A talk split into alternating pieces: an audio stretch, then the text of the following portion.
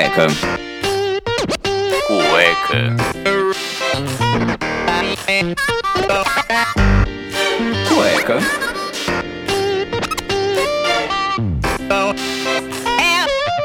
Cueca apertada. Have no place to go. Have no place to go.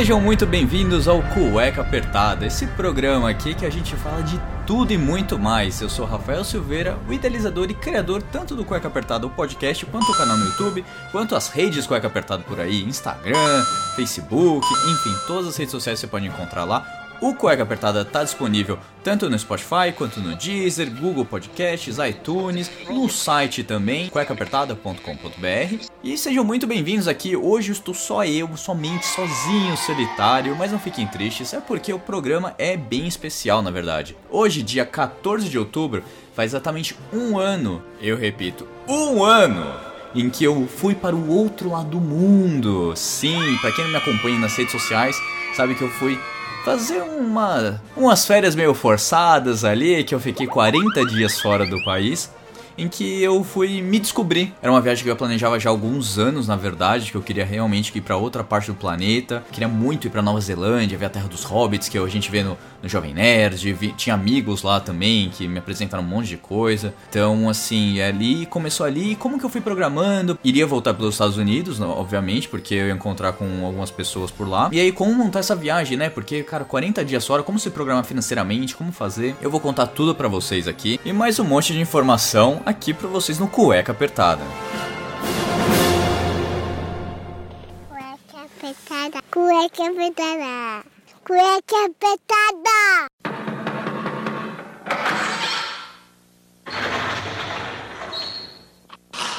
Senta que lá vem a história. Vamos começar, né, sem mais muitas delongas, é o seguinte. Eu montei esse roteiro basicamente botando Nova Zelândia e voltando pelos Estados Unidos. Foram as primeiras passagens que eu comprei. Então, a primeira passagem foi a ida para Nova Zelândia, então eu comprei a passagem saindo de São Paulo pela Air New Zealand, indo para Nova Zelândia, com parada na, em Buenos Aires, que é a escala que ela faz. Eu comprei a passagem econômica básica, sem maiores problemas. Comprei bem antes, na verdade, então saiu uma passagem bem barata, porque essa viagem eu tava planejando fazer um tempinho. Então, a partir do momento que eu já tinha uma data pré-definida, já adquiri a passagem sem maiores problemas. E eu com um custo bem mais barato. E eu fui e eu comprei a passagem já do, dos Estados Unidos, de Los Angeles, para o Brasil, porque eu sabia que eu ia voltar dos Estados Unidos, que eu queria voltar por lá. Então, essas duas passagens eu comprei. Então, tinha todo o meio para escolher o que eu ia fazer. Isso foi, assim, uma benção e também uma dor de cabeça. Porque são tantas, tantos lugares para ir, tantas oportunidades que você pode fazer de roteiro, que é absurdo. É uma coisa assim sensacional. Então, o que eu basicamente fiz? Peguei o mapa mundi e fui vendo locais que eu queria visitar. É, a Austrália estava no caminho, mas a Austrália eu acho que tem que ser uma viagem sozinha ou então com algum outro país que fique menos tempo, porque a Austrália é muito grande. Pode parecer que ela é pequenininha ali, mas ela é do tamanho praticamente dos Estados Unidos. Você tem que pegar avião para quase tudo se você for fazer uma viagem curta, sair aqui do Brasil de férias e tudo mais. Você que tá fazendo intercâmbio, tá morando por lá, é, você consegue fazer de carro, parando, fazendo aos poucos, com muitos amigos que estão lá. Então, Breno, beijo para você que tá aí.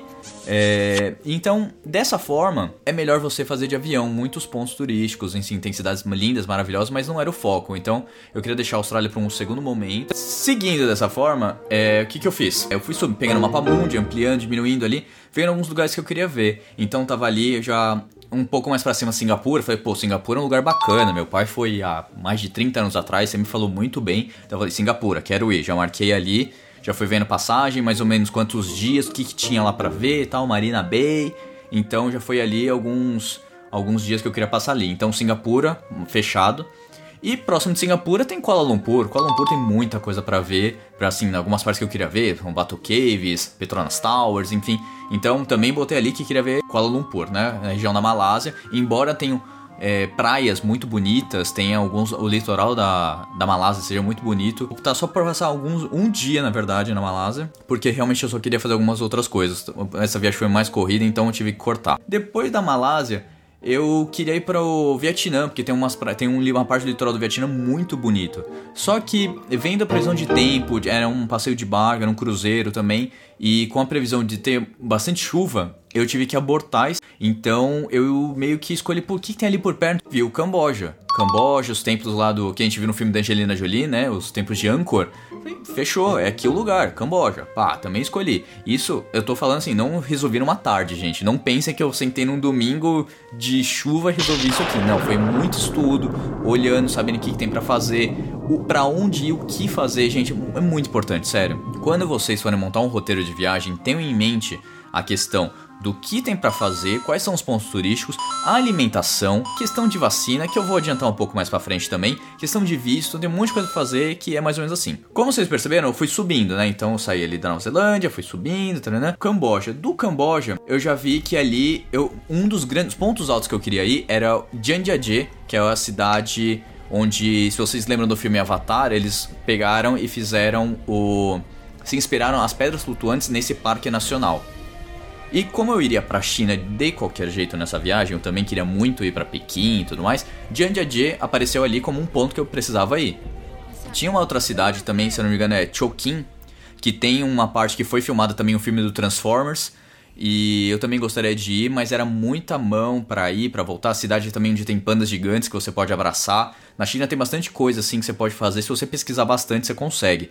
Mas aí era muita mão fazer essas cidades e eu acabei deixando. Então do Camboja eu acabei indo pra Hong Kong, que Hong Kong é uma cidade incrível. Se vocês virem os vídeos, já estão lá no site do Cueca Apertada, YouTube, na verdade. É uma é incrível assim, as melhores comidas, ah, as melhores partes de compra, a cidade é incrível. Todas essas cidades que eu falei, elas são incríveis, mas Hong Kong ganha no meu coração assim disparado. Foi incrível o que a cidade pode oferecer.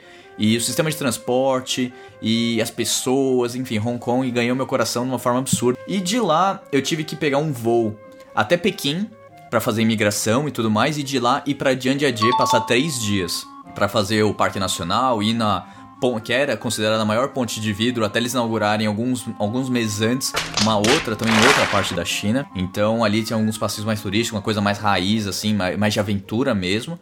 E de Jianjiajie fui pra Pequim. Pequim lá fiquei 5, 6 dias, cara, uma cidade maravilhosa, mas tem que se preocupar realmente com a poluição, é uma coisa muito grave a poluição lá. Eu peguei um dia assim que eu achava que era neblina, que isso ia melhorar ao longo do dia, e não, era poluição mesmo, você não conseguia ver o horizonte, e realmente minha garganta ficou um pouco ruim e tal por conta da poluição. De lá, eu peguei um voo direto para Los Angeles, Los Angeles eu peguei um carro e dirigi, depois de pegar esse voo longo aí, eu dirigi mais 7 horas até Las Vegas. Las Vegas eu fui quando eu tinha 12 anos, com a minha família, com os meus pais.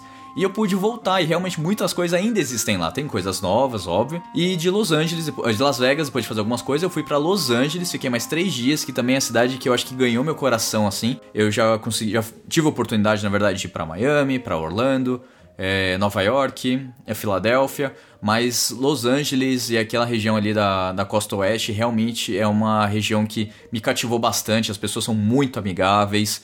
Conheci pessoas maravilhosas ali, foram incríveis que até hoje eu guardo no coração, mantenho contato com algumas pessoas até. Mas chega de mais delongas, né? Por que fazer essa viagem? Essa viagem eu tive o intuito de realmente me descobrir. Eu tinha recém saído da empresa que eu trabalhava, alguns problemas também internos também que eu precisava melhorar, então essa viagem me ajudou muito a, a crescer eu já viajei várias vezes sozinho, já fui, cara, já fiz, já fui pra Europa sozinho, já fui, pros Estados Unidos sozinho também, já fiz algumas viagens aí que eu tive que me virar de para fazer duas escalas pra chegar, sair às, três da manhã de um dia pra chegar às duas da manhã nos Estados Unidos, assim, fazendo duas escalas, por conta de algumas loucuras que a gente faz nessa vida, mas essa viagem realmente foi um encontro pra mim, pra minha pessoa, de poder evoluir com com pessoa. Recomendo muito que você faça esse tipo de viagem, uma viagem sozinho. As- Às vezes as pessoas perguntam: Nossa, mas você viaja sozinho, como é que você faz? Eu falo, gente, é normal. É você no seu tempo, você faz do jeito que você quer, a hora que você quer. Você não tá afim de fazer nada, como teve um dia que eu não quis fazer nada, eu quis ficar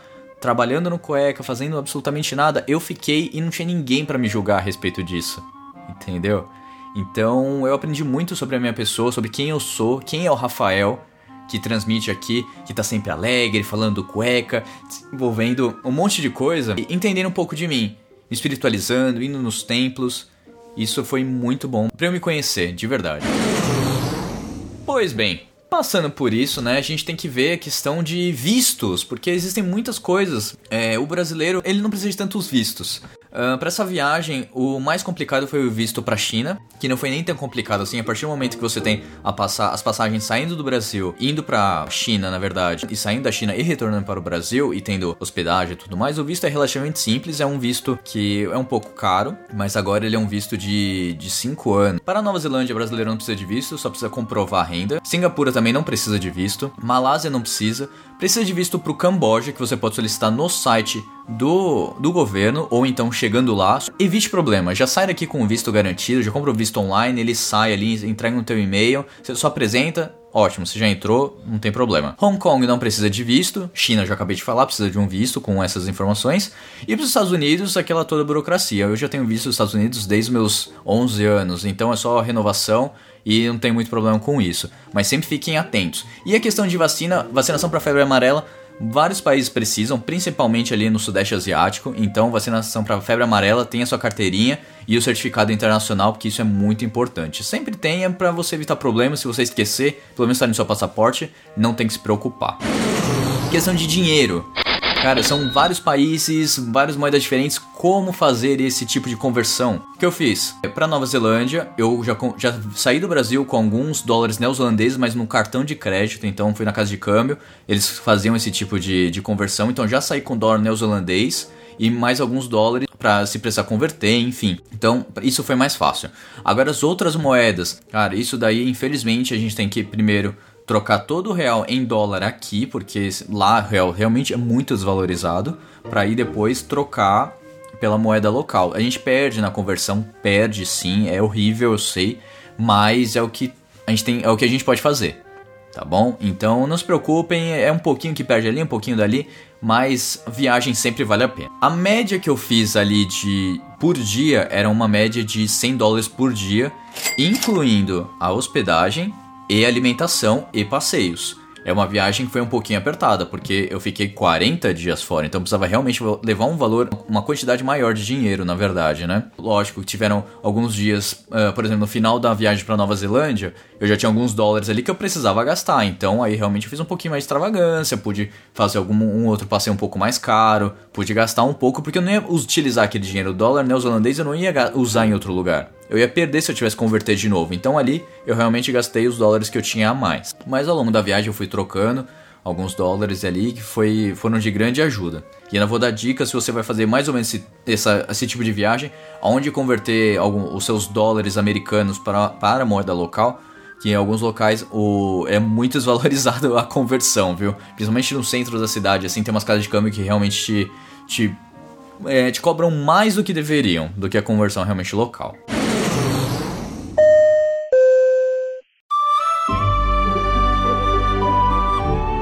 Uma dica que eu dou aqui, quando eu comprei a passagem para Nova Zelândia, a Air New Zealand tem uma política muito bacana que é o seguinte: você pode ofertar um valor a mais para você ter um upgrade de categoria. É, para São Paulo, para Buenos Aires, é um voo, foi um voo da Turkish Airlines, então voo normal, voo para Buenos Aires é rapidinho, tipo 3, 4 horas ali, tranquilo, você não precisa se preocupar. Mas de Buenos Aires para Auckland realmente é uma perna bem grande. Eu só fiz isso, uma perna bem grande assim, quando eu fui pra, pra Dubai, que realmente também é uma perna bem grande, mas a Emirates é uma, é uma companhia aérea super fantástica, não tenho nem o que falar dela na verdade. Então, Realmente, quando eu fui para lá, eu fui de classe econômica. Na Air New Zealand, como eles têm essa política de você ofertar um valor, você não precisa dar um valor cheio, eles dão um, uma espécie de termômetro que, dependendo do valor que você colocar, você consegue o upgrade para um assento melhor. E eu consegui esse upgrade tipo, dois dias antes da viagem. Eu ofertei um valor um pouco maior ali do que o que era um. O, eu ofertei dentro do verdinho, que é o que eles falam que é, é tipo o ok, tá? Não precisa, não precisa ser o, o excelente ou com certeza, porque aí fica realmente o valor mais caro de uma passagem, que realmente não, não vale tanto a pena assim, um upgrade, dependendo do valor que você já pagou no início da viagem. Então eles têm essa política super bacana e eu consegui esse upgrade e eu fui de Buenos Aires para Auckland de uma classe chamada Premium Economy. Cara, eu não tenho o que dizer dessa, dessa, desse assento. É um assento que ele, ele deita, o serviço de bordo é excelente, é como se fosse uma executiva. Você tem um espaço gigantesco, uma tela gigantesca, é um serviço de bordo excelente. Eu sei que eu cheguei na, em Auckland às 5 da manhã do dia. Eu saí, eu saí de São Paulo no dia 12 de outubro e cheguei em Auckland no dia 14. Tem esse. A gente perde esse dia, digamos assim, mas a gente ganha no final, na, no retorno. E, e assim, eu cheguei às 5 da manhã em Auckland super bem disposto. Eu cheguei em Auckland, peguei um ônibus pro hostel que eu fiquei. O hostel ele ficava bem no, bem no alto da cidade, assim, então é, ele, o, o, ônibus já me deixou praticamente na porta do hostel, eu só atravessei a rua deixei minhas coisas, tomei um banho para trocar de roupa só e já fui bater perna. Então, se vocês verem no vídeo, eu fui lá no, na montanha, no, no vulcão, que tem uma história muito engraçada, porque como eu cheguei muito cedo, eu tava com fome, eu fui comer, entrei na primeira, no primeiro restaurantezinho que tava aberto ali e fui pegar um sanduíche. No que eu tô saindo, no que eu tô, já tinha pago o sanduíche e tal, no que eu tô saindo, sai uma pomba de dentro do restaurante. Eu não, não acreditava naquilo, aí você fica com aquela cara de Hum, eu vou comer um lanche que tinha uma pomba lá dentro. E enfim, saí, fui comendo, foi o que tinha. Eu saí da loja, dei dois passos, tinha um cafezinho super bonitinho, super arrumadinho logo depois. Então, sempre olhe um pouco os arredores antes de entrar na primeira loja. A primeira dica que eu dou, porque isso aconteceu em outros lugares também durante essa viagem. E aí, eu fui lá pro vulcão, que tem na cidade, né? Então, o... Mount Eden. É super bacana, tipo, vale muito a pena. Vista da cidade linda de Auckland de cima. E nisso eu já desci a cidade toda, fui pro porto para andar pela cidade mesmo, para sentir aquela vibe. E era um domingo já, então tinha pessoas com família, pessoal comendo em restaurante. É uma cidade muito gostosa e venta bastante. Então as fotos ficaram incríveis, assim, é, é um local maravilhoso. Não digo que é o mais bonito da Nova Zelândia, porque com certeza existem outros. E tem outras cidades que eu vou falar aqui que são maravilhosas, que realmente ganharam meu coração. Por que Auckland? Auckland é a capital da Nova Zelândia, né? Como se fosse, é, não é a capital, é a capital financeira. Então, como se fosse a nossa São Paulo aqui no Brasil. Mas ela tem algumas, algumas coisas que são os diferenciais dessa cidade, né? Por exemplo, de Auckland você pega um transfer, um ônibus, você pode ir para Hobbiton, que é onde foi filmado O Senhor dos Anéis, onde eles filmaram a parte do condado do Senhor dos Anéis. Onde, durante a filmagem do Senhor dos Anéis, Peter Jackson foi lá encontrou com o dono da, da fazenda e falou: Olha, eu quero construir a cidade dos hobbits aqui. E depois que acabaram as filmagens, eles demoliram, tiraram tudo. Obrigado, boa sorte. Quando a empresa falou: Olha, a gente quer fazer o Hobbit, que é outro livro também do, do Tolkien, eles resolveram, ó, o dono da fazenda falou: Ok, vocês podem fazer aqui, montar tudo bonitinho, mas vamos fazer uma coisa permanente, porque todo mundo vem aqui e pergunta ah, onde é que foi filmado e não tem nada.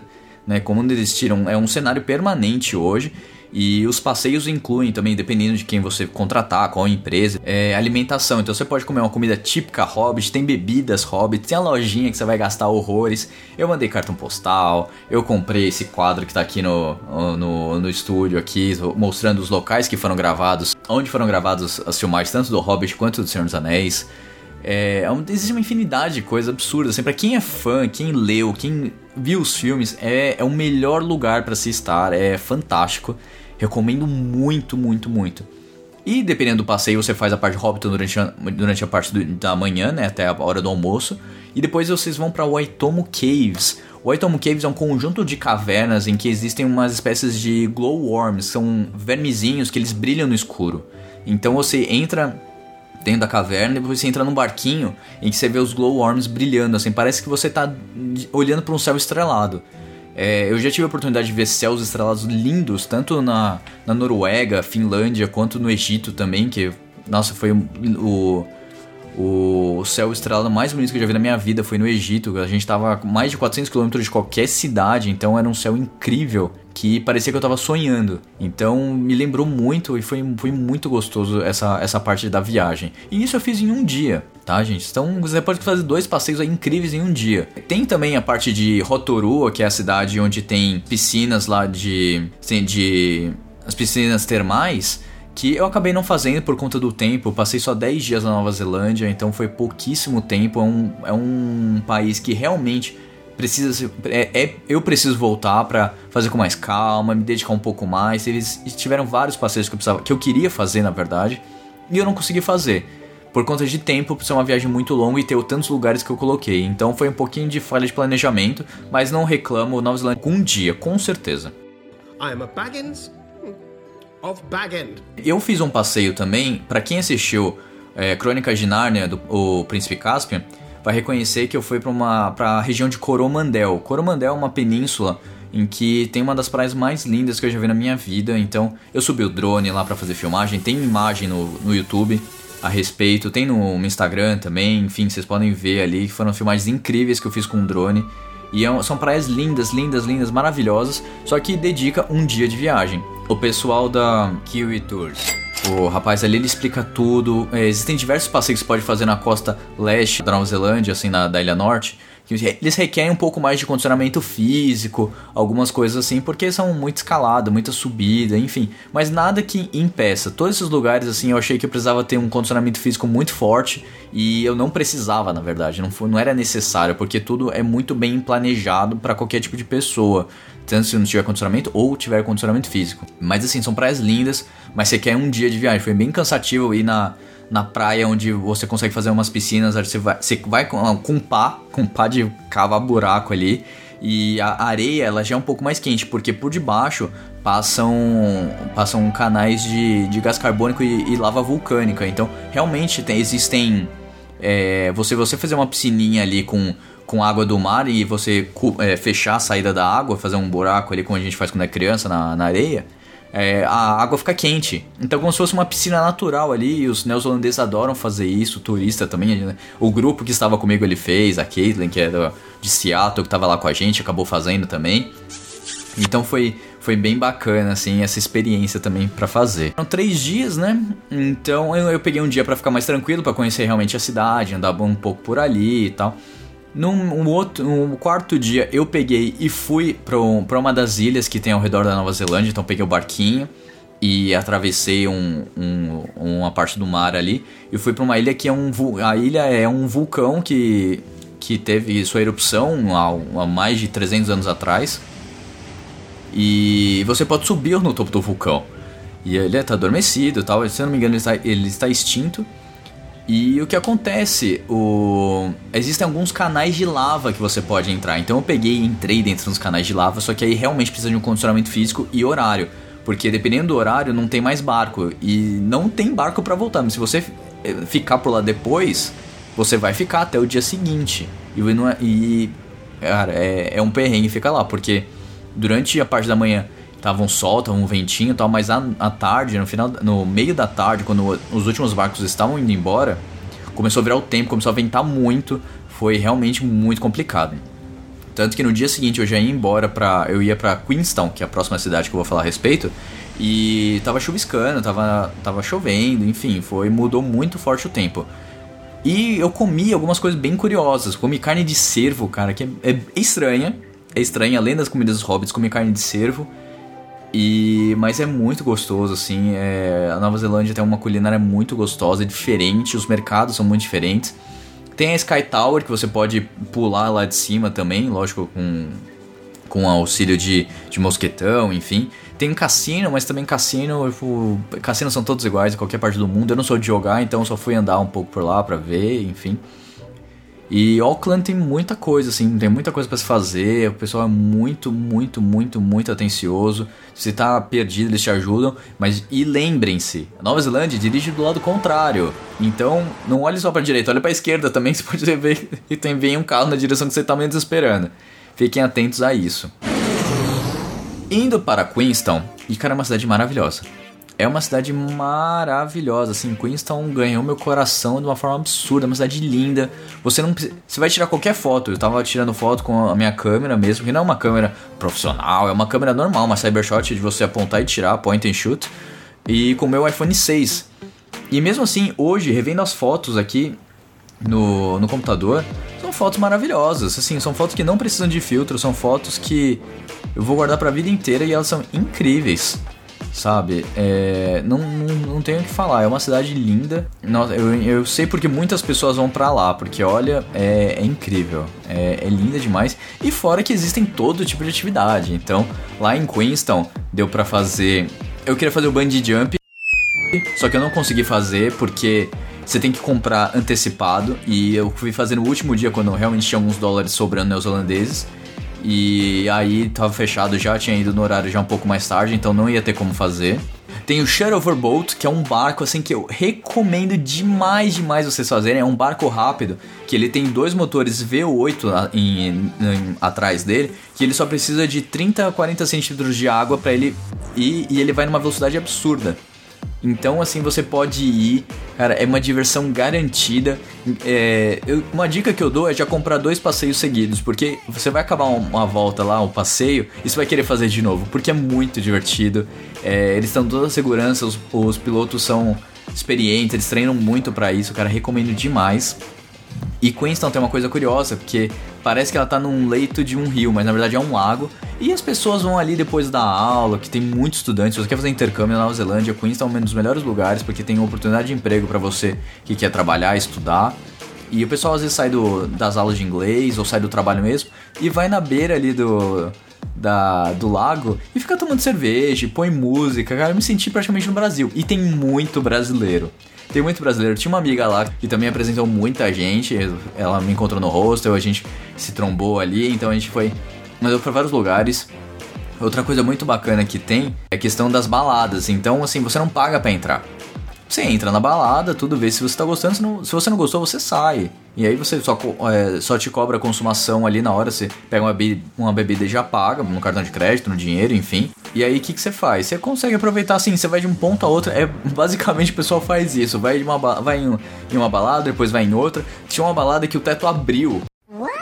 Tipo, foi inacreditável, assim, tava tão quente. E aí eles pegaram e abriram um teto, que é um restaurante durante o dia, e à noite é uma balada. Aí o teto abriu pra dar uma refrescada, pra baixar um pouco a temperatura, porque tava muito quente dentro lá da balada. E à noite na Nova Zelândia, assim, principalmente em Queenstown, é muito animada. E um dos dias eu peguei e fui a região de Milford Sound, é, uma, é um ponto assim incrível. É um dia também de viagem, uma viagemzinha meio longa que você faz com, com transporte também. Porque é um, é um local assim maravilhoso, é, eu recomendo demais. Principalmente se o tempo estiver bom. Se o tempo estiver um pouco fechado, vale a pena ir, mas vá com vá sabendo disso, né? Que pode ser um pouco mais um pouco mais nublado, venta bastante assim, mas a região das cachoeiras, o encontro o mar é lindo, assim, você consegue ver pinguim, consegue ver golfinho, consegue ver baleia até dependendo da época do ano. É lindo demais, vale muito a pena. Alguns outros passeios que eu acabei fazendo também, pra falar pra vocês assim, subir no alto lá do, do skyline e fazer o trenó, ou fazer o lude. Cara, é um passeio super bacana, mas compra já por cinco descidas, porque você vai querer fazer. A primeira você vai só experimentando, que é uma, uma trilhazinha um pouco mais. Não de iniciante pra você treinar, porque você tem que puxar pra frear, soltando pra descida. E tem muita curva tal. A primeira é só pra iniciante. Aí a segunda, a terceira, a quarta você pode fazer na mais radical, assim, é muito divertido. Você tá com um amigo, cara, vá, compete, vê quem consegue chegar na frente, passa o outro. É muito divertido. E fora que de lá você consegue ver, você tem restaurantes. Você tem a opção também de poder fazer a questão de, de você ver as estrelas, né? Então eles têm telescópio ali que você pode fazer, tem jantar. Você pode ficar lá até anoitecer também pra ver a cidade, que a cidade é linda à noite, assim, você vê o, o pôr do sol com a cidade se iluminando, é lindo, também vale muito a pena fazer, você ficar lá até um pouquinho mais tarde. E já chegando aí, né, já passando alguns dias, o que que eu fiz? Eu peguei e fui alugar um carro.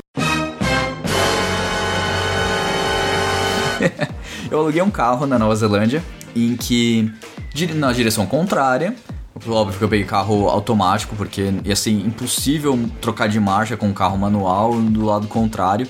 No início é uma experiência muito complicada. Eu já ficava já nos dias pensando, putz, eu tenho que olhar pro lado esquerdo, pro lado direito, como é que é? Eu olhava muitos carros como eles estavam dirigindo. E eu fiquei assim muito muito preocupado. Eu fiquei realmente muito preocupado. Mas antes disso, o que, que eu fiz? Os, os, os mercadinhos, eles fazem o seguinte: as coisas que não venderam frescas, assim, sanduíche, patê, essas coisas, eles não eles não deixam estragar. Então o que eles fazem? Quando tá pra vencer ou no dia que eles vencem, tudo fica pra um dólar ou até menos. Então eu acordei cedinho no dia, antes de sair do hostel, peguei, fui lá no mercadinho, comprei algumas coisas pra comer que eu passar o dia inteiro dirigindo e fazendo trilha. E aí eu fui pegar o carro. Então peguei tudo bem baratinho pra economizar mesmo. E aí eu peguei o carro, o rapaz me explicou mais ou menos como é que era. E aí eu fui até a região do lago Wanaka, que é, vocês devem conhecer como é a árvore que fica dentro do lago. É uma é incrível. A cidade é bonitinha também, mas eu não tive tempo de, de visitar, de andar por ela. Eu só fui realmente no, no lago para tirar foto, porque ela ficava mais ou menos no caminho da trilha que eu ia fazer, que era Hookers Valley Track. Então, assim, é, uma, é lindo. É, mas o pessoal fica só focando na árvore para tirar foto, mas tem um parque lindo atrás que o pessoal esquece, as montanhas ao fundo nevadas, sabe? É lindo e você vê muita gente tirando foto só da árvore, porque ela tá no lago, enfim, é bonito, mas olhe além disso, olhe além do óbvio. Essa foi uma das coisas que eu aprendi nessa viagem. Olhe além do óbvio.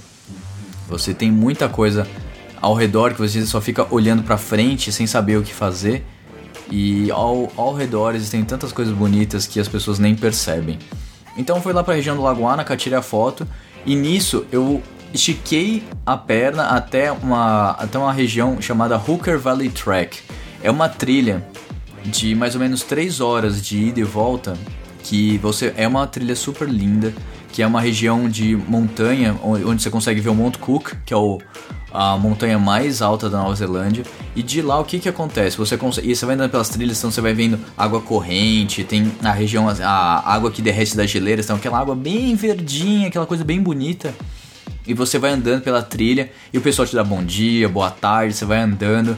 Cara, é uma, é uma, regi- é uma sensação tão gostosa, tão, tão maravilhosa, que você não, não, não acredita que esse tipo de coisa existe, sabe? A gente que mora aqui no Brasil, que não tem não vê tanto esse calor, esse carinho, às vezes essa educação, na verdade, e você fica até abismado. Então a trilha é linda, tem pontos que você vai passando e você tira foto. Aí tem uma parte mais preservada que eles construíram um caminho para você passar por cima. E no final dessa trilha, você chega ali numa região onde é uma geleira no inverno e no verão, ali, com a próxima primavera, verão, ele já tá mais derretido. E no final, você tá cansado, você já tá bem. Não digo desidratado, mas você já tá bem cansado, você pode mergulhar. E eu fiz isso, eu mergulhei no lago relativamente congelado, tinha algum- alguns, alguns pedaços de gelo ali. E é um frio. é um frio que vocês não têm ideia, é muito frio. É uma coisa. É... Mas é uma sensação assim, de limpeza, sabe? De você conseguir ficar bem. É muito gostoso. É, é, é indes- indescritível. Então foi ali eu me refresquei, o pessoal deu risada, ba- bateu palma por, por ser tão corajoso. Outras pessoas estavam fazendo isso, mas é muito gelada, viu? É muito gelada mesmo.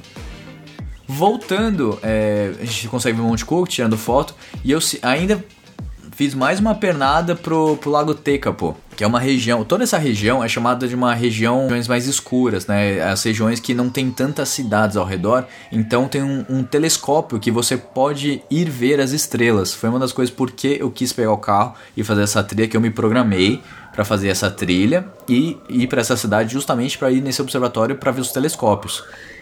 Esse passeio do telescópio é muito, é muito, é muito, é muito, muito, muito, muito empolgante para quem gosta de astronomia, de ver os planetas, porque o quem, quem as pessoas que estão ali que trabalham são estudantes da universidade e também cientistas que trabalham por ali. Então, eles dão todas as instruções, você não pode estar com o celular por perto, porque a luz que eles emitem pode atrapalhar nas medições e tudo mais. Mas eu consegui ver a lua assim num de um- tão de perto, parecia que dava pra encostar, as crateras, todos, tudo que a gente vê aqui de longe, cara, com, lá com um telescópio gigantesco, parecia a lua é imensa, é lindo. É, conseguimos ver também um ponto do, do universo que é um, é- são bilhares, bilhares de, de estrelas um- muito próximas da outra que eles chamam de cluster. Que é assim, é surreal a quantidade de estrelas próximas, assim, é- tem até um certo brilho que a gente não consegue ver na região de São Paulo ou cidades grandes. É uma das coisas que a gente não consegue ver, principalmente olho nu. E também estão a bilhões de quilômetros. Então, com os telescópios que eles têm lá, a gente consegue ver. E outra coisa que consegui ver, que realmente é uma coisa que me marcou muito, foi conseguir ver os anéis de Saturno. É, daqui da Terra. É surreal e você consegue ver os anéis. Então é, é maravilhoso, é uma experiência assim muito. É, é indescritível. São coisas que você não consegue mensurar. Você tem que estar lá para ver. E óbvio que existia a possibilidade de ver a aurora austral. Eu consegui ver a aurora boreal na Noruega, na Finlândia. Então eu queria muito ver a aurora astral, mas infelizmente os ventos solares não estavam favoráveis nesse dia. Fica para uma próxima e também tem que ser muito mais ao sul da Nova Zelândia para conseguir ver, mas existia a chance de ser vista. Tinha um, uma, uma chancezinha ali, mas não aconteceu.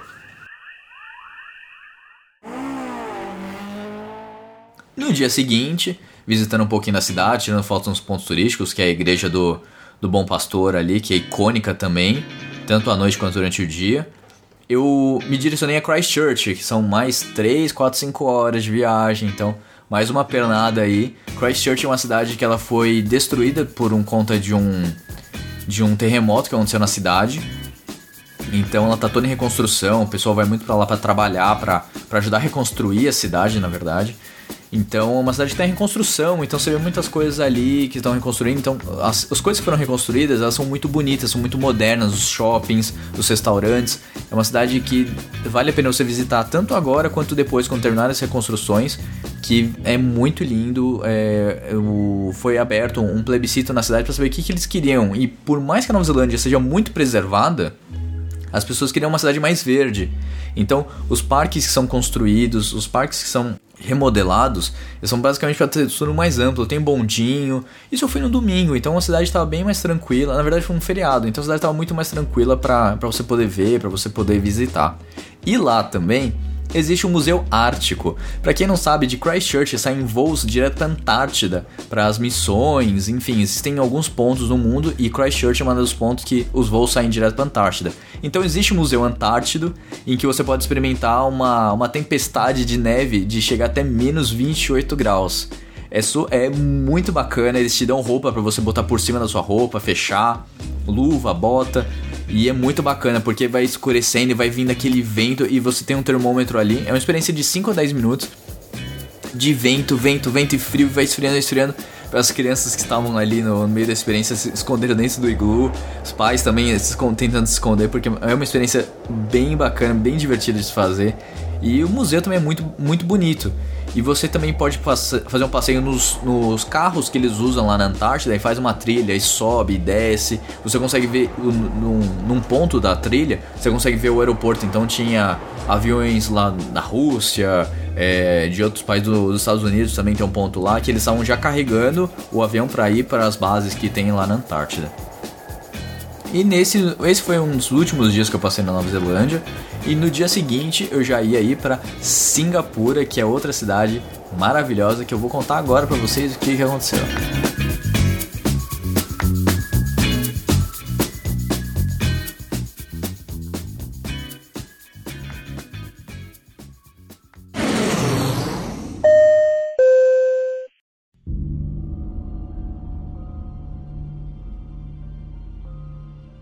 Captain Barbosa. Welcome to Singapore. Pois bem, Singapura, cara. Singapura é uma cidade assim indescritível. É uma cidade de muitas, muitas coisas diferentes, muitos shoppings, muitas coisas caras. Eu me senti praticamente numa Nova York, só que muito mais arborizada, numa Quinta Avenida muito mais arborizada. Por quê? A, a rua de compras, ela é realmente tipo, incrível é, eles já estavam colocando decoração de Natal. Em pleno outubro eles já estavam colocando decoração de Natal, né? Então eles estavam já, já mexendo ali, colocando.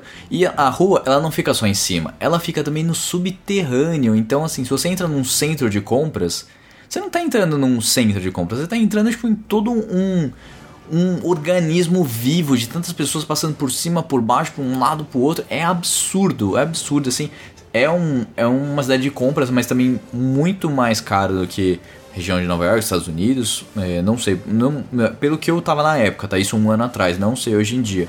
Mas é uma cidade que é realmente bem, bem voltada ao consumo. Uma das cidades assim absurdas e com carros de luxo para todo lado, enfim. Singapura, eu tive a experiência de ficar num hotel cápsula. Então, meu, meu, minha caminha praticamente era em que eu botava minha mala embaixo, trancava, e era minha cama com uma gavetinha ali que eu conseguia colocar às vezes o computador ou a mochila, ou alguma coisa que eu precisava, e tomada para carregar durante a noite. Era isso, uma cortininha para fechar, acabou. É, então foi uma experiência assim, eu não fiquei naqueles bem fechadinho, apertadinho, né? Porque vai que, né? Não, não goste, enfim. Mas eu peguei um hotel cápsula muito bom, muito bem localizado, chamado The Pod Hostel. Bem bacana, eu gostei muito. E tem algumas coisinhas ali que eu gostei bastante assim na cidade. O Marina Bay é um hotel assim extremamente luxuoso. Eu me senti de novo nos Emirados Árabes. É muito luxu é muito luxuoso. São grifes caríssimas, assim, absurdas, e mas vale a pena o passeio. E óbvio, subir no, no Marina Bay, é, que é lindo, é lindo lá de cima. Eu tive a oportunidade de ir é, pra um, num, é, em comprar um ingresso, na verdade, uma festa. E de um DJ que eu gosto muito, o valor da festa compensava a subida lá. E ainda ganhava drinks na hora que chegava, então foi super tranquilo. Foi um dia bacana de um sábado à noite para curtir a festa lá em Singapura.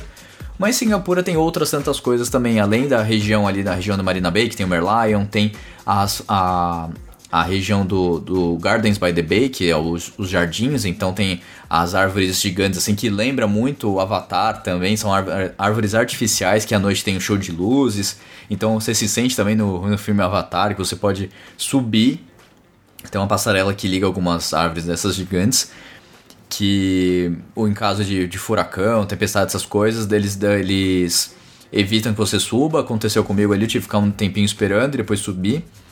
Mas também ir no, na cachoeira lá no, no, no, Gardens by the Bay, que tem a região da, das plantas do, do mundo ali, tem uma cachoeira artificial linda também que você pega um elevador, você vai até o topo e aí você vai descendo por dentro dela. E tem várias passagens que você pode fazer.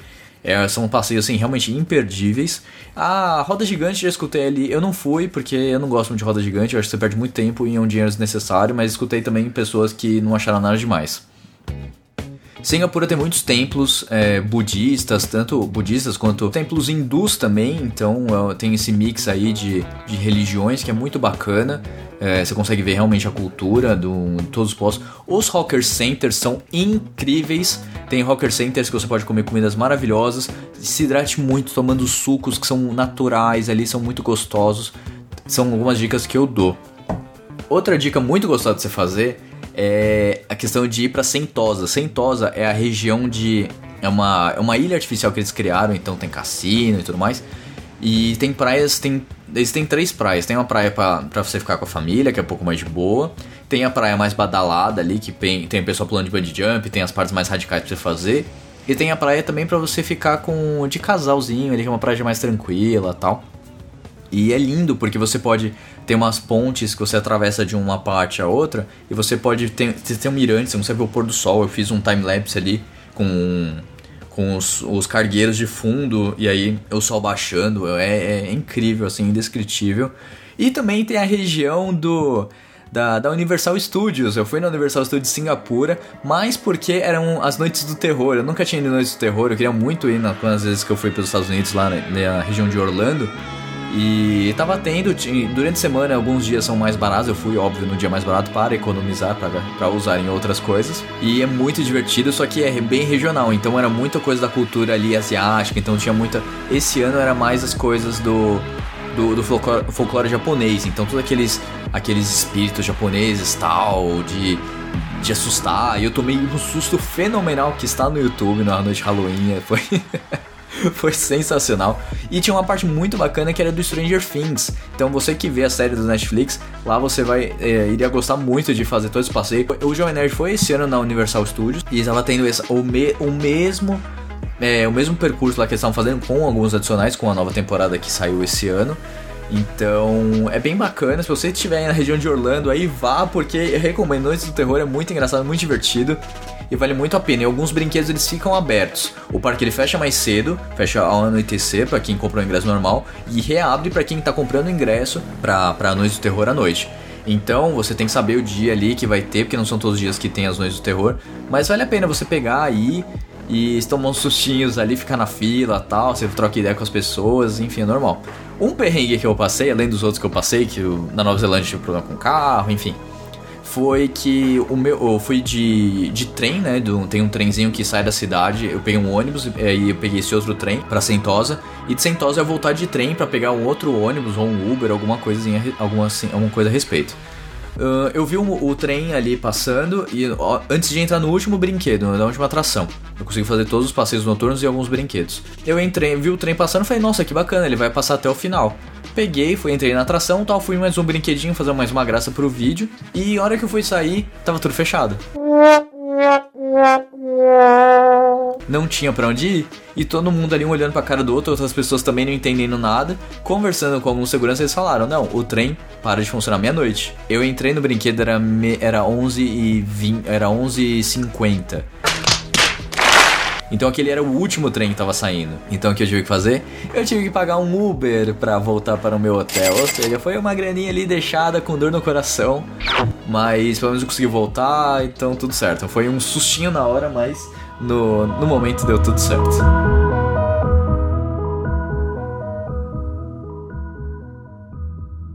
Na região ali do Marina Bay, toda noite tem o, um show que eles chamam que é o Spectacular. Spe- Specular.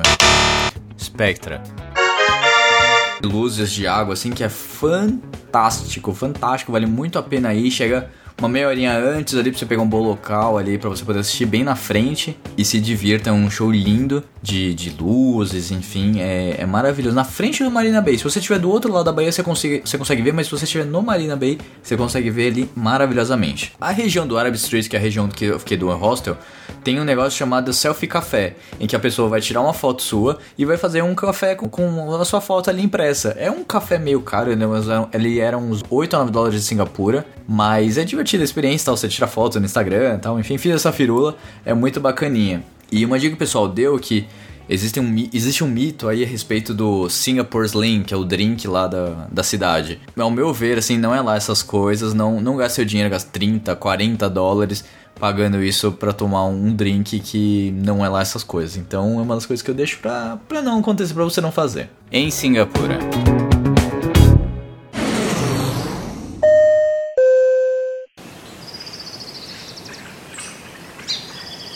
Saindo de Singapura, eu fui pra região da Malásia. A Malásia, eu fiquei praticamente um dia. Eu fui em um. Fui. Saí, peguei um voo de Singapura. Existe a, chan- existe a possibilidade de você ir de trem até um ponto, até a fronteira de Singapura com a Malásia e de lá pegar um outro. É um outro trem ou um outro ônibus.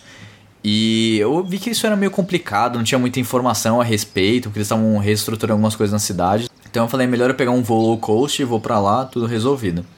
Peguei, fiz isso e fiquei hospedado na região do aeroporto. Eu não quis ficar na região da cidade porque eu tenho muito deslocamento. Minha mala já estava realmente um pouco mais pesada do que eu previa.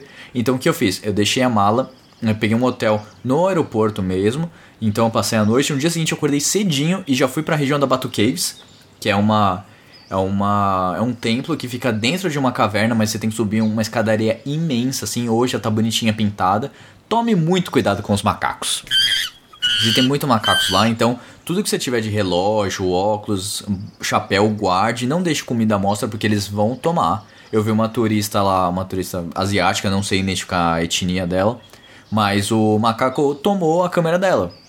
Então assim, acontece, tome cuidado, se você vai tirar foto do templo e tal, tira, tipo, guarda a câmera no bolso, o celular no bolso, só tira e, e guarda tá? Mas é muito além lá dentro, você sente uma, uma carga de energia muito forte, assim, eu, eu tenho um pouco dessa questão de sensibilidade com energia, e lá realmente é uma carga de energia muito forte, assim, de você estar num templo, de um local muito, muito ligado à natureza, uma coisa assim, é lindo demais, vale muito a pena ir, e também se você gosta dessa região de, de andar dentro de caverna, tem uma caverna que eles chamam de Dark Cave, que você pode fazer por lá, e assim, eu não tinha muito tempo, mas vale muito a pena, e a partir daí eu já comecei. Já em Singapura eu já senti um pouco dessa questão de você ser um estrangeiro, né? Você não ser local. Singapura você não sente tanto.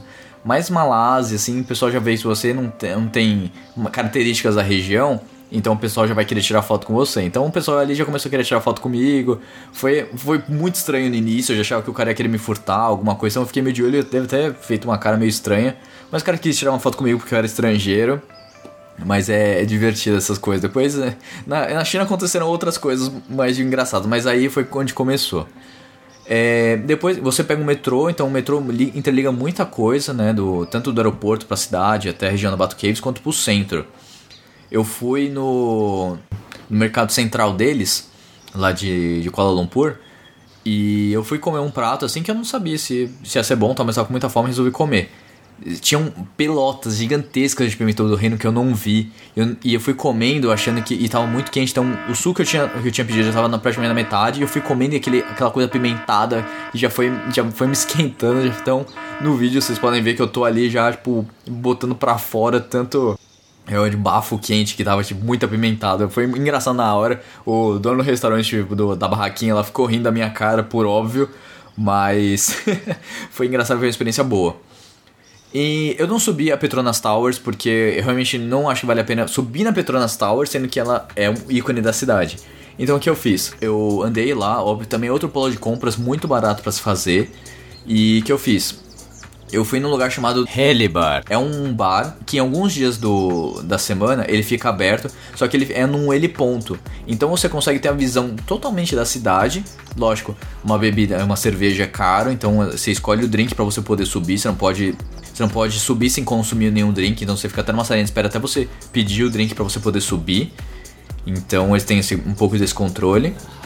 E aí você consome lá o, o drink e tal, às vezes tem comida, tem gente é, jantando, ou, ou é, jantando porque ele abre mais à noite. E aí você tem a visão da Petronas Towers já né, é, se iluminando no final do dia e tal. Você tem uma vista da cidade maravilhosa. E de lá, eu já, isso já tava, já tava escurecendo. E de lá eu fui pro. Pra, pra ver a Petronas Towers. Então eu acabei. De lá eu já desci, fui, fui comer em algum lugar. E dentro da Petronas Towers existem várias é, fast foods, enfim, enfim, que você pode comer lá, que são gostosos. É, comida, comida não tive muitos problemas na, na, nessa viagem, pra ser bem sincero. Não sei, a questão da pimenta. A pimenta é muito forte. Só que nisso, quando eu voltei pro Brasil, eu, prefiro, eu gosto de colocar pimenta nas coisas agora. Enfim, mudou meu paladar praticamente. E aí de lá, quando você vai tirar foto da Petronas Towers, vão ter vários, vários, vários, vários ambulantes querendo te vender é, uma lente grande angular para você conseguir pegar toda a Petronas Towers, né? Que são as duas torres com, com a ponte no meio. E eu ali tentando tirar foto, o cara tentando me vender e tal, eu não querendo mais nada, porque eu já tava cansado depois do dia inteiro andando eu vi um casal que eles colocaram o celular numa muretinha, assim, bem na frente. Uma fonte que não tava funcionando, eles colocaram o celular bem ali na muretinha e ali com a câmera da frente pegava o ângulo certinho para você poder tirar foto. No que eu descobri isso, cara, eu fui ali e fiz um book de fotos meus, assim, a respeito. Tanto que em uma das fotos tem um vendedor já querendo me vender e eu apontando meu celular ali, tirando a foto do ângulo. O cara ficou bem bravo, na verdade. E algumas pessoas fizeram a mesma coisa. Mas se você não quer gastar uh, dinheiro com, com coisas que você talvez nem use, depois. Cara, essa foi uma boa dica ali, então uma muretinha ali bem ali embaixo, bem quase no finalzinho. Depois tirar uma foto muito boa que tá no Instagram, tá no vídeo, tá em todo lugar. Passado isso, eu peguei o voo e fui direto para o Camboja. O que fazer no Camboja, cara?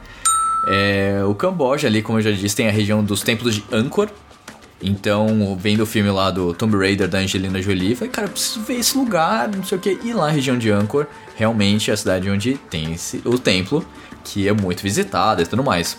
Peguei três dias no Camboja e eu, logo que eu cheguei, eu já fechei no hostel o passeio que eu queria que você tem pega tem os, os tuk-tuks que eles dizem, né? E você pode fazer, você pode ver o, o nascer do sol no templo de Angkor e o pôr do sol num outro templo que é um templo que fica mais, mais alto. Então, e o ingresso ele varia de 37 dólares um dia, 50 dólares é, três dias e 70 dólares. É, 70 dólares, se eu não me engano, para todos os outros dias. Pra, eu, já querendo economizar, falei: não, não quero isso, tipo, vou fazer tudo no mesmo dia. Conversei com a menina do hostel, ela deu risada, achando que eu não ia dar conta. Falou: não, mas espera aí, faz dois dias, não sei o que.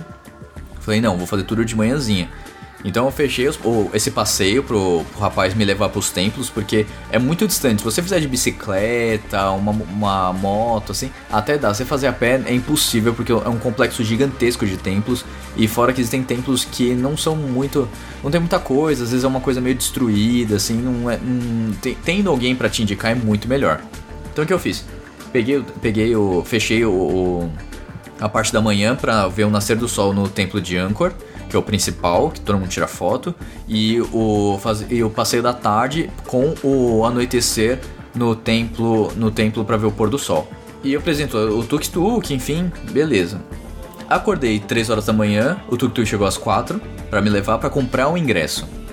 Comprar um ingresso é só você precisa do seu passaporte e quantos dias você vai querer. Comprei o ingresso por um dia, tal, o rapaz me levou e falou que ficava me esperando, tipo, 7 horas da manhã ele ia me, ele ia me levar para os outros templos, que nem todos os templos abrem no mesmo horário. Então o de Anchor abre lá pra umas 5 da manhã pra você montar o seu tripé e ficar lá esperando, junto com uma galera, assim, é absurda a quantidade de gente lá que monta tripé, que fica lá esperando. É uma disputa por lugares, então chegue cedo, pra você conseguir sua foto perfeita ali, no nascer do sol. Enfim, aí foi, foi tudo isso tal. E eu não cheguei a ver o sol atrás do templo, porque pra mim já tá amanhecendo, já tava lindo. Eu fui atrás, fui andar no tempo. Como eu tinha tempo com, com o Tuk Tuk, eu falei, eu vou resolver isso quanto antes. Então eu quis visitar o templo de Angkor, então dar uma olhada. Quando eu saí já do templo, o sol já, tava, já tinha subido, o pessoal já tinha disperso, já tava indo para os outros templos ou voltar para tomar café da manhã. Muita gente faz isso, vê o nascer do sol, volta pro hotel tomar café da manhã e depois volta para fazer os outros templos, enfim. Como eu tinha só um dia de ingresso para a região do, de todo, todo o complexo dos templos, eu vou fazer tudo no mesmo dia. Então o cara já foi me levando para os outros templos, tirar fotos, o templo das faces, tem, os outros templos, enfim. Aí eu fiz o passeio, são uns templos lindos, muito bonitos você percorrer e tal. Em vários momentos parece que você está sozinho no templo. Para quem é fã de videogame, de filme de aventura, Parece que você vai descobrir um, um tesouro escondido, alguma coisa ali na espreita. Parece que um monstro vai pular e você vai ter que enfrentar ele. É muito divertido, assim. É uma, é uma sensação. Não igual no, no Egito. No Egito você tá. Você tá ali vendo o, o, Vale dos Reis ou algumas pirâmides, você vê, tem pessoas ao redor, é, você acha que as pirâmides estão isoladas meio do nada? Nada, não é isso. O Cairo tá ali atrás, a cidade do Cairo tá em volta das pirâmides. É, lógico que tem uma faixa ali que realmente são só as pirâmides, mas na, na beirola do, do portão tem, tem, tem construção. Então não é uma coisa imersiva. E os templos são, é, são poucos templos, então é muita, são muitas pessoas próximas. E lá em Angkor, parece que você. Tem momentos que você tá sozinho.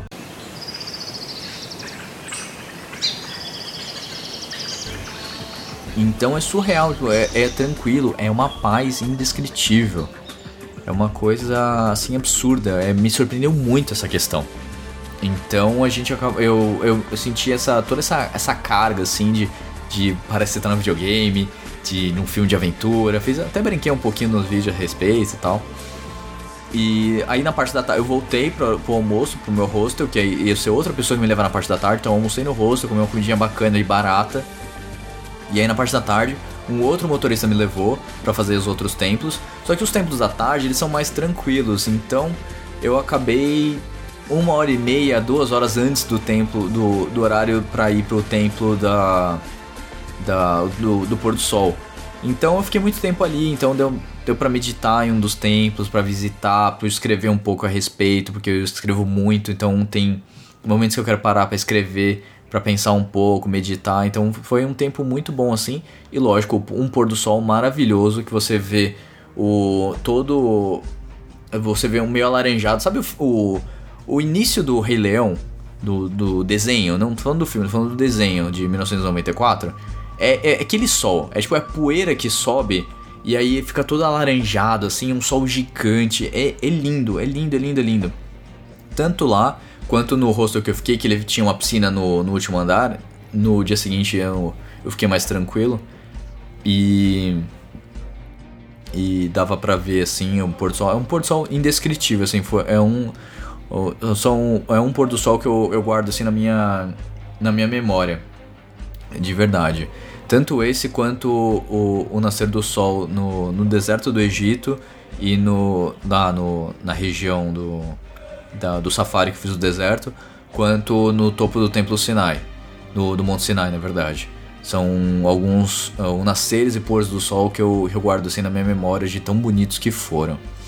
E, partindo de, disso, é, o dia seguinte foi, eu tava realmente exausto já, então foi um dia que eu não quis fazer nada e era dia de Halloween. Então a região da Pub Street é uma região fantástica ali também para você curtir, para você e fazer massagem, massagem muito barata no Camboja. E, e, tanto que você pode pegar um dia de spa por 30 dólares. Um spa assim fantástico de hotel 5 estrelas por 30 dólares. Coisa que você consegue aqui no Brasil por 1.200 reais 3, 4 horas. Então um dia de spa que eu peguei, fiz, fiz um day spa ali para relaxar. E era dia de Halloween. Então o Halloween no Camboja. Quem vai passar o Halloween no Camboja? Mas enfim, foi muito divertido, foi muito bacana, pessoas fantasiadas, tipo, as pessoas se juntaram, tanto turista quanto os locais se juntaram lá na Pub Street, que é uma rua de, de balada, de bar, de para o pessoal jantar. E eu conheci um lugar que eu podia comer à vontade frutos do mar, carne, peixe, legumes, tudo à vontade por 7 dólares durante duas horas. Então eu comi camarões gigantescos, comi lagosta, comi. Nossa, eu comi muito bem aquele dia. E fora ter a diversão do, do Halloween no Camboja, que foi muito divertido. Tem, tem muitas cenas que eu acabei brincando com o pessoal lá, então foi muito divertido. No outro dia, eu acabei ficando mais tranquilo, não fazendo muita coisa, fiquei andando pela cidade e tal, vendo lembrancinha, conhecendo um pouco mais a região, porque além dos templos e além da Pub Street, realmente não tem muita coisa que você fazer na, na região ali de, de Angkor Wat, né, da região dos templos ali. Então não tem muito o que se fazer. Então você fica meio à mercê disso. Por isso que eles falam pra você ficar três dias dando tempo. Você fazer mais com calma, você vê um templo que você mais gostou, enfim. Como eu não tinha pego mais outros, outros dias de templo, não valia a pena. Então o que eu resolvi fazer? Resolvi fazer uma aula de culinária. Então eu fiz uma aula de culinária com a culinária do Camboja. Aprendi muito, fiz amizades com pessoas incríveis. E aprendi a fazer lá, tudo tem no vídeo algumas coisinhas aí que eu acabei fazendo. E é muito gostoso, assim, você aprender um pouco da culinária local. Eu gostei bastante e foi muito gratificante. Nisso já preparando para pegar o próximo voo que é Hong Kong, já iniciando aí com a ida para China.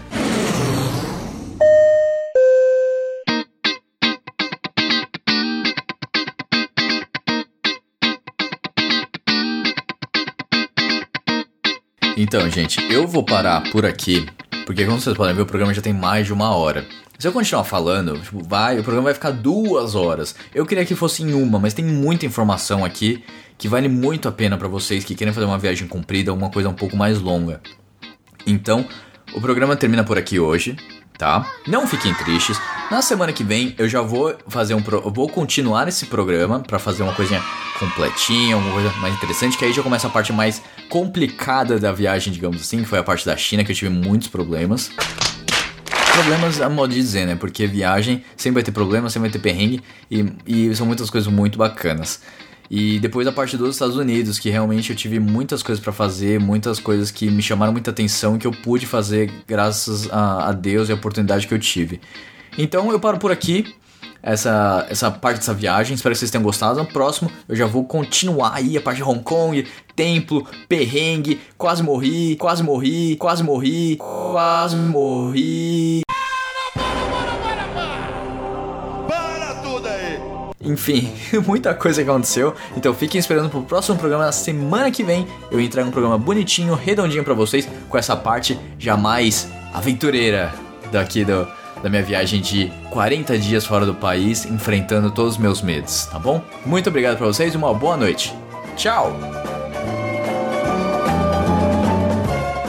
Você escutou Cueca Apertada. Esse podcast foi editado por Rafael Silveira.